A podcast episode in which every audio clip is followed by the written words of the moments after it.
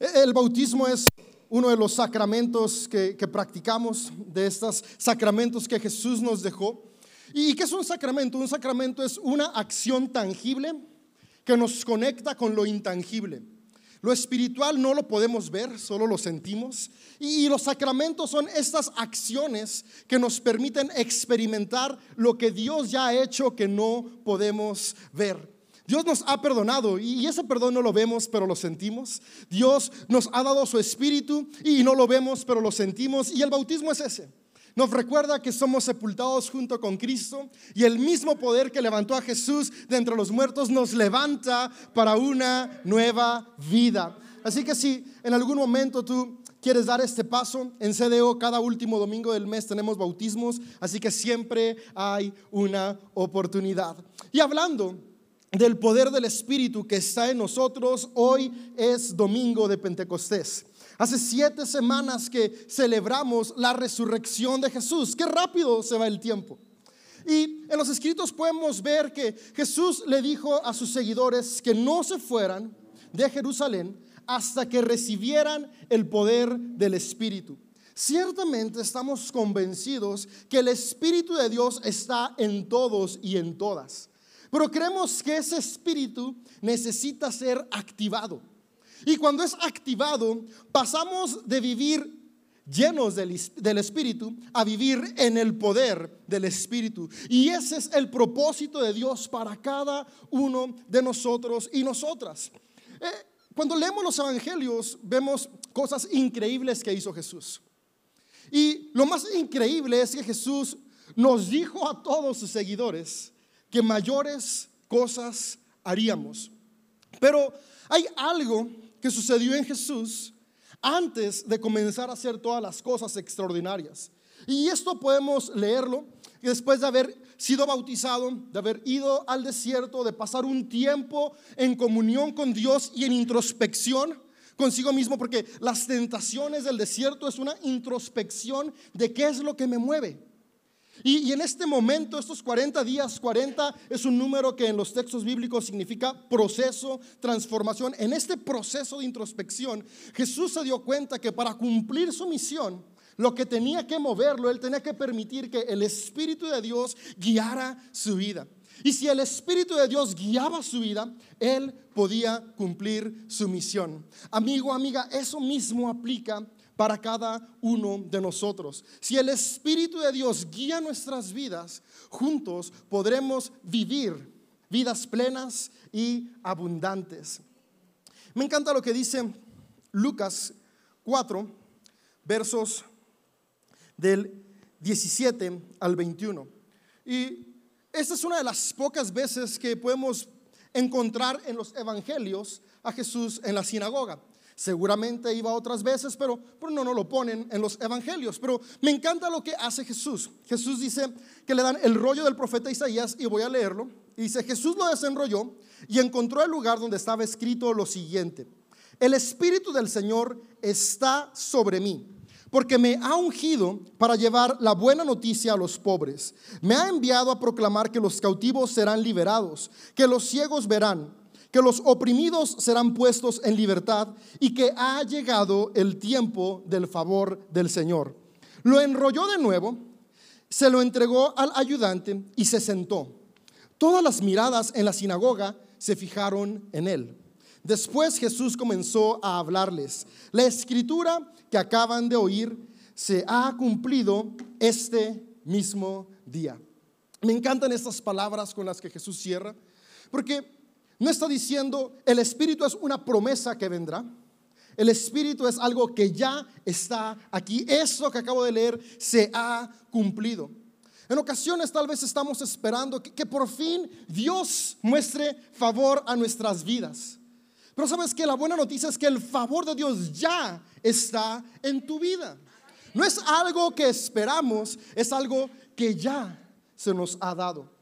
Y cuando vivimos conscientes de que tenemos algo, la vida es distinta. Y, justamente vivir en el poder del Espíritu es poder despertar a esta conciencia de que el mismo espíritu que levantó a Jesús, el mismo espíritu que cuando la tierra estaba desordenada y vacía trajo orden y toda la creación, el mismo espíritu que sopló aliento de vida sobre los primeros seres humanos, está en nosotros. Y es ese espíritu el que nos impulsa, el que nos transforma, el que nos anima. ¿Y qué es lo que hace el espíritu? El Espíritu Santo en nosotros, Jesús nos dejó, claro, por eso comienza con eso. ¿Qué es lo que va a hacer el Espíritu Santo en mi vida? El Espíritu Santo no es una energía que únicamente me, va a hacer, no sé, perder el control o, actuar de una manera no racional. No, no, no. Si, si, bien de repente cuando estamos orando o estamos con canciones, estamos en música, podemos tener algún momento de conexión mística, el Espíritu Santo es más que eso. Y Jesús me encanta como, como lo dice y quisiera que viéramos algunos aspectos de lo que hace el Espíritu en nuestras vidas, de lo que Dios quiere hacer a través de ti y a través de mí cuando somos conscientes de su Espíritu en nosotros. Y lo primero que dice Jesús es, el Espíritu está sobre mí para llevar la buena noticia. El Espíritu Santo en nosotros nos permite comenzar a hablar diferente. Nuestras acciones, digo, nuestras palabras modelan nuestra vida. Lo que tú y yo hablamos determina cómo hacemos lo que hacemos. Por eso hay, un, hay un, salmo, digo, es un proverbio que dice, la vida y la muerte están en el poder de la lengua. Porque esta es una verdad. Nuestras palabras determinan nuestra vida. Y Jesús dice que el Espíritu Santo, dice, me lleva a hablar la buena noticia. Y la buena noticia es que hay algo mejor. La primera acción que el Espíritu Santo va a hacer en nosotros es que nos va a guiar a cambiar nuestra manera de hablar. Y no es que nos va a cambiar el acento, no es que nos va a cambiar el tonito, no, no, no. Lo que va a cambiar es qué produce las palabras que hablo. Lo produce un corazón negativo, un corazón sin esperanza, un corazón que cree que nada bueno puede pasar o mis palabras son movidas por un corazón expectante, un corazón positivo, un corazón que cree que lo mejor está por venir. Las buenas noticias comenzamos a decírnoslas a nosotros mismos. ¿Qué palabras me hablo? ¿Qué palabras le hablo a los que me rodean? ¿Qué digo de mí? ¿Qué digo de mi pareja? ¿Qué digo de mis hijos? ¿Qué digo de mi trabajo? ¿Qué digo de la vida? Cuando el poder del Espíritu nos guía, comenzamos a hablar vida sobre nosotros, hablar vida sobre los que nos rodean. Comenzamos a creer que en medio de lo que hoy puede ser caos, nuestras palabras pueden traer una nueva creación. Y yo creo que en este auditorio habemos hombres y mujeres de diferentes edades y trasfondos que el día de hoy a través del poder del Espíritu en nosotros, vamos a comenzar a hablar buenas noticias. Y estas buenas noticias es vamos a hablar vida, vamos a hablar lo que Dios dice que cada uno de nosotros somos. Hombres y mujeres capaces, hombres y mujeres a su imagen, hombres y mujeres perdonados, hombres y mujeres aceptados. Somos hijos e hijas de Dios. Buenas noticias. El Espíritu está sobre ti. Hoy comienza a hablarte buenas noticias y a hablarle buenas noticias a los que están a tu alrededor. A veces creemos que ir a hablar buenas noticias es decirle a las personas lo mal que están. Pero si vemos el ejemplo de Jesús, Jesús no se la pasó juzgando a la gente. Y si Jesús, que es la encarnación de Dios, no juzgó, ¿qué nos hace creer que nosotros podemos juzgar? Y sabes qué es lo triste que cuando juzgamos a otros, lo hacemos porque nos juzgamos a nosotros mismos. Somos un espejo, nuestras acciones son un espejo. Y cuando tú y yo podemos darnos cuenta que somos amados, perdonados y aceptados, dejamos de juzgarnos. Y si nos dejamos de juzgar, dejamos de juzgar a los demás. Y en lugar de juzgarnos, comenzamos a empoderar comenzamos a ver lo que Dios ve en nosotros y comenzamos a ver a los demás como Dios los ve. Esa es la buena noticia. Somos amados, somos perdonados, somos aceptados, somos más que suficientes. Y después dice Jesús, el Espíritu nos lleva a proclamar las buenas noticias, pero también dice lo siguiente, y esa parte me encanta. Dice, nos lleva a proclamar libertad. Y, esto me gusta mucho porque va ligado a lo que hablamos. Y proclamar significa hablar en voz alta y públicamente. Pero hay otra cosa que me encanta que significa proclamar. Proclamar tiene que ver con una cuestión de la instauración de un nuevo reino. Había algo que era una proclamación real. Y cuando había un edicto de que iba a cambiar alguna forma en la cual se llevaba a cabo la sociedad, que el rey determinaba que iban a cambiar leyes o normas, se hacía una proclamación real.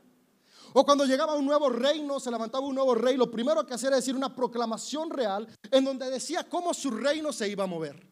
Y Jesús dice que el Espíritu está sobre él para proclamar libertad. Quiere decir que el reino de Dios, Jesús vino a instaurar un reino de libertad. El Espíritu vino a recordarnos que somos libres, libres de la culpa, libres de la condenación, libres de nuestro pasado, libres de nuestros errores.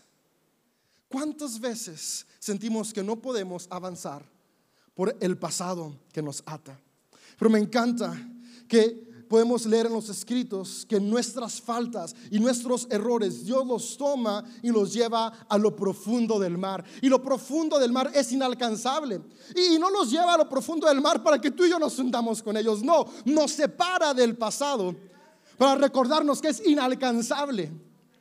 Y nos da libertad de la culpa para darnos una vida libre, una vida abundante, una vida que nos recuerda que tenemos propósito y aún hay más. Eso hace el poder del Espíritu en nosotros. Nos da la convicción de que somos hombres y mujeres libres. Yo deseo que el día de hoy ese espíritu que ya está en cada uno de nosotros despierte y podamos salir de este lugar con la convicción de que somos hombres y mujeres libres. Porque donde está el Espíritu del Señor, ahí hay libertad. Y el Espíritu del Señor está sobre ustedes, sobre nosotros. Y dice, los ciegos verán. Y esa parte me gusta mucho porque podría haber hablado sobre muchas enfermedades. O simplemente pudo haber dicho, y los enfermos sanarán.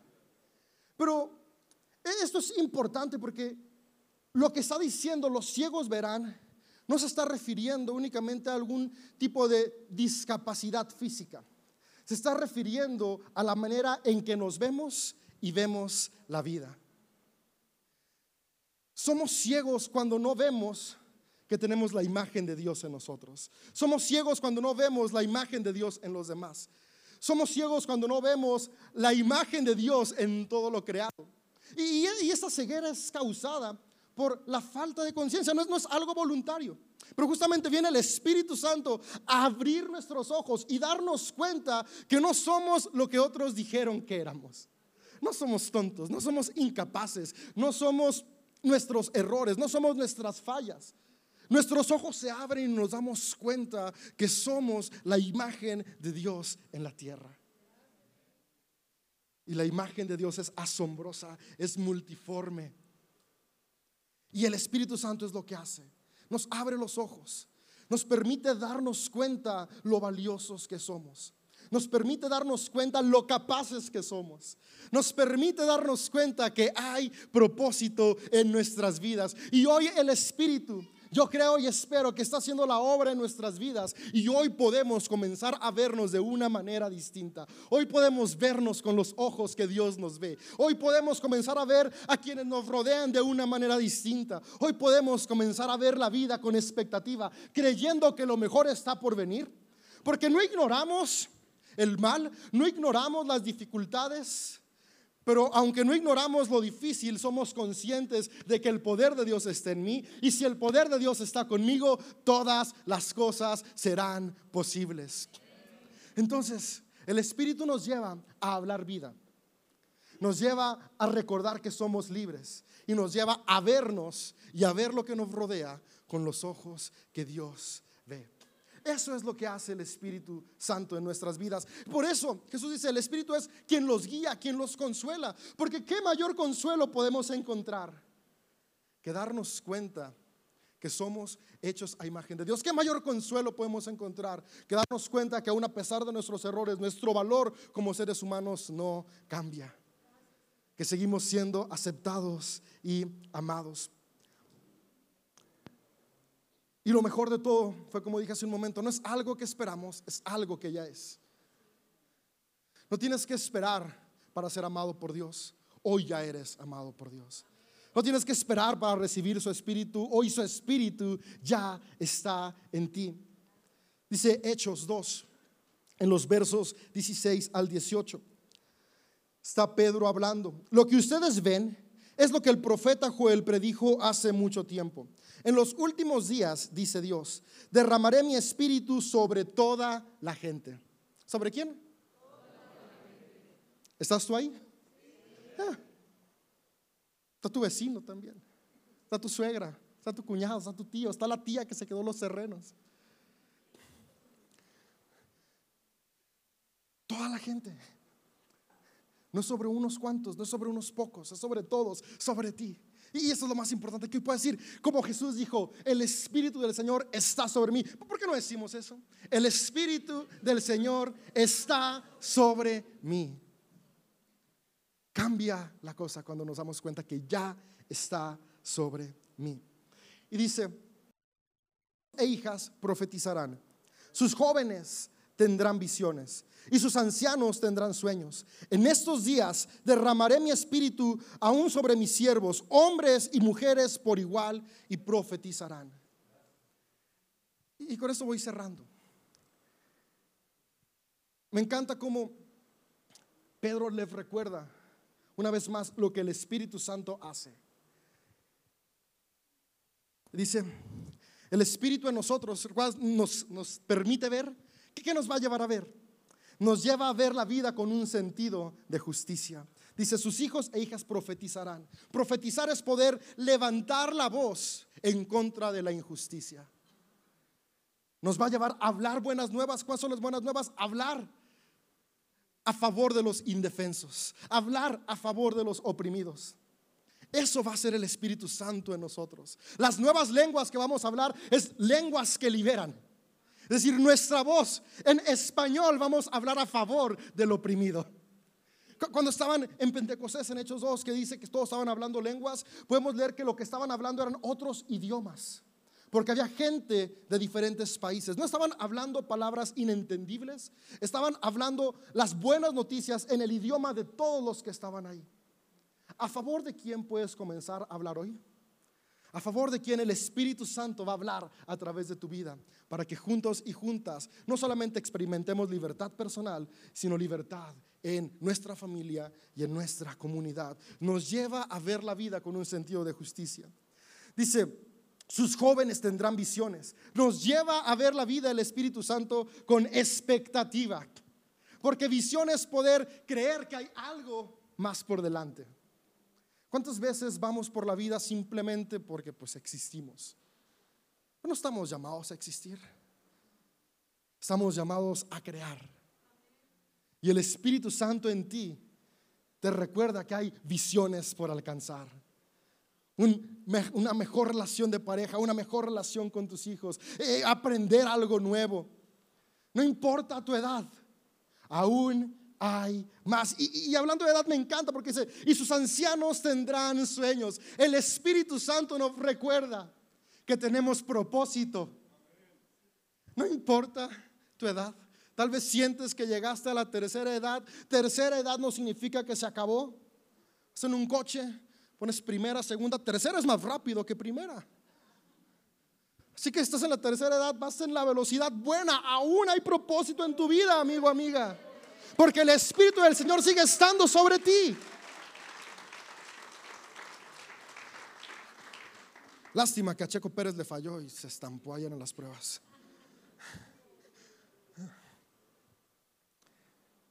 Propósito. Tendrán sueños. Sigue soñando. Eso hace el Espíritu en tu vida. Hoy está en ti para recordarte que aún puedes soñar, aún hay más. Y nos lleva, por último, el Espíritu Santo a recordarnos que estamos llamados a vivir en humildad. Dice a todos y todas por igual.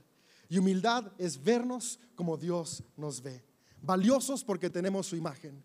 No valiosos por lo que hacemos, valiosos por lo que somos. Mi deseo es que hoy el Espíritu en nosotros despierte y este poder nos lleve a actuar como Jesús, hablar vida, a experimentar libertad y a vernos como Él nos ve. Para esto después proyectarlo en quienes nos rodean. ¿Por qué nos ponemos de pie y decimos, Dios, gracias?